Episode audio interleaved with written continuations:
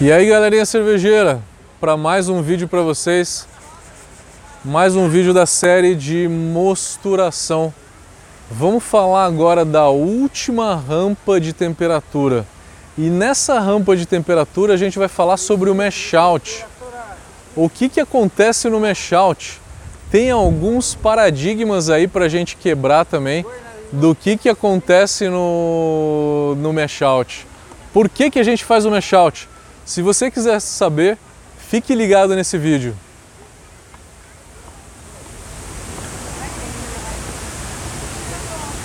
O mesh funciona da seguinte forma. Qual que é a finalidade do mesh? Todo mundo diz que a finalidade do mesh é inativar as enzimas.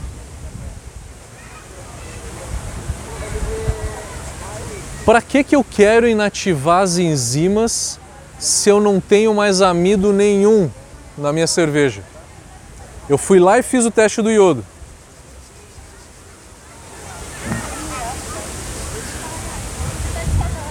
Fiz a beta-milase 62, liberou amido, quebrou as bolsas grandes, liberou amido, a beta-milase cortou todo esse amido e reduziu esse amido para quase zero. O teste do iodo deu negativo. Subi para 71, 72 graus, rompi as bolsas pequenas, liberei um pouco de amido, o teste do iodo deu positivo, só um pouquinho, porque eu liberei um pouco de amido ali, né? Então deu um pouco positivo, mas aí eu deixei a alfa-milase zerar esse amido e deu negativo de novo o teste do, do amido. Terminei a beta, terminei a alfa-milase, medi o iodo no final da beta, medi o iodo no final da alfa-milase e eu não tenho mais amido para extrair. Para que que eu subo a temperatura para 76, 78 graus? E inativar a enzima para quê?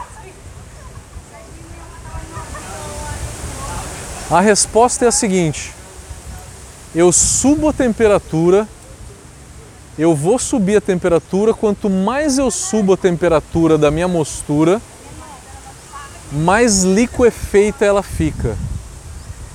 Mais liquefeita eu quero dizer menor a viscosidade dela. Então eu subo a temperatura da minha mostura para reduzir a viscosidade. Para que reduzir a viscosidade?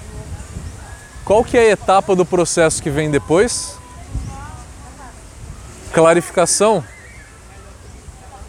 E na clarificação é um tipo de filtração aonde a gente vai usar a camada de grãos para fazer uma filtração natural. E se eu tiver uma alta viscosidade, eu vou entupir a minha clarificação, não vou?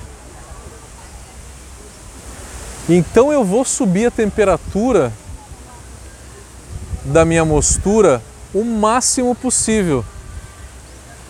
Na hora que eu chego a 80 graus, eu estou numa temperatura muito alta, onde que eu tenho uma agitação muito grande das moléculas do próprio mosto que acabam batendo na casca do meu malte e esse atrito acaba extraindo taninos da casca do malte. Então, acima de 80 graus, eu tenho uma extração de taninos. É muito grande? Não, não é tão grande assim. Mas quando a gente está falando de uma cerveja comercial, aonde que a gente quer fazer ela com a melhor qualidade possível, ou uma cerveja com uma qualidade melhor, mesmo que você esteja fazendo em casa, você vai tomar esse tipo de, de cuidado, tá? Eu já fiz algumas cervejas com out acima de 80 graus, é, e não foi grande a distringência assim não, tá? Fiz só para saber como é que era. Mas enfim, vamos aceitar que, e é verdade, acima de 80 graus a gente extrai taninos. Então eu vou subir a temperatura do, do uh, da minha mostura a máxima temperatura aonde que eu não gero taninos. E esse máximo é um 78, porque a partir de 80 eu começo a extrair taninos. né? Então eu subo para 78. E aí tem gente que diz o seguinte: espera 5, 10 minutos é, para transferir para a panela de, de clarificação. A minha opinião é a seguinte: o que, que acontece nesses 5, 10 minutos no começo? Esses 5, 10 minutos no começo eles vão é, liquefazer um pouquinho mais, reduzir um pouquinho mais a viscosidade desse, dessa mostura ainda, tá? Vai reduzir um pouquinho mais a viscosidade da mostura. Então é importante, não é tão importante, mas é importante o repouso de uns 5 minutos. Só que a minha opinião é não fazer esses 5 minutos de repouso na panela de mostura. Transfere esse mosto para a panela de clarificação. Eu estou falando numa situação onde que eu tenho uma panela de mostura sem fundo falso e eu tenho fundo falso em outra panela. Transferir a mostura para uma panela de clarificação onde eu tenho fundo falso e aí eu deixo 10 minutos parado. Esses 10 minutos parado vão fazer com que os grãos aos poucos se assentem e formem uma camada filtrante com uma boa porosidade. E aí a vazão da tua clarificação vai ficar boa.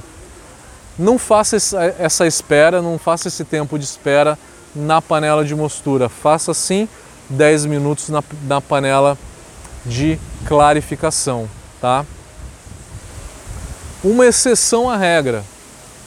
Eu falei que para que inativar a enzima? Existe um caso onde que a gente quer inativar a enzima.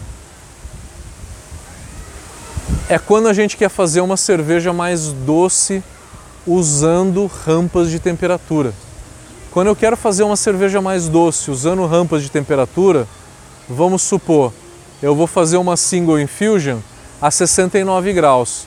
Eu deixo lá 30, 40 minutos a 69 graus e nesse tempo de 69 graus é, quebrou um pouco do amido, mas eu não tenho tanto amido ainda, tanto açúcar fermentável ainda. Se eu deixar essas enzimas atuarem por mais tempo, a 68 graus, essas enzimas vão cada vez mais gerar mais açúcar fermentável, né? Então, para fazer uma cerveja mais doce usando rampa de temperatura, eu tenho que fazer as enzimas atuarem pouco, quebrar pouco amido, deixar a 68 graus por 30, 40 minutos, para quebrar um pouco só desse amido e deixar bastante destrina. Se eu prolongar isso por muito tempo, se eu fizer uma hora e meia a 68 graus, eu vou conseguir transformar tudo isso em açúcar fermentável, né? Então depende do tempo. O tempo aí é importante. O tempo é importante porque a ação enzimática continua. Neste caso, eu quero interromper a ação enzimática para que não gere mais açúcar fermentável. E a 78, 76 graus nessa faixa, eu vou conseguir é, interromper a ação da alfa e da beta milase nesse caso, tá? Então esse é o único caso de todos em que eu quero realmente é, inativar as enzimas. Galera, espero ter ajudado nesse vídeo de hoje, né? É, a gente falou sobre mash out, quebrando alguns mitos aí e falando das verdades sobre o mash out. Espero que tenha sido útil para vocês. Obrigado. Muito importante para a gente que, que, que o nosso canal cresça e que essas informações de qualidade cheguem a novos cervejeiros é que você dê like nesse vídeo e que você se inscreva nesse canal. Que aí as estatísticas vão fazer com vão promover esse vídeo às outras pessoas e vai levar a boa nova, a informação de qualidade para outros cervejeiros. E por favor, comentem. Eu gosto muito de ouvir o comentário de vocês. Se tiverem interesse em cursos da Brau Academy, por favor, entre no nosso site, curso da Brau Academy, brauacademy.com.br. É, se você gosta desse conteúdo, isso e muito mais aprofundado a gente tem no curso de tecnologia cervejeira, a gente tem curso de sommelier, de harmonização de cerveja. Sejam bem-vindos né, ao conteúdo cervejeiro. Muito obrigado, galera. Até a próxima.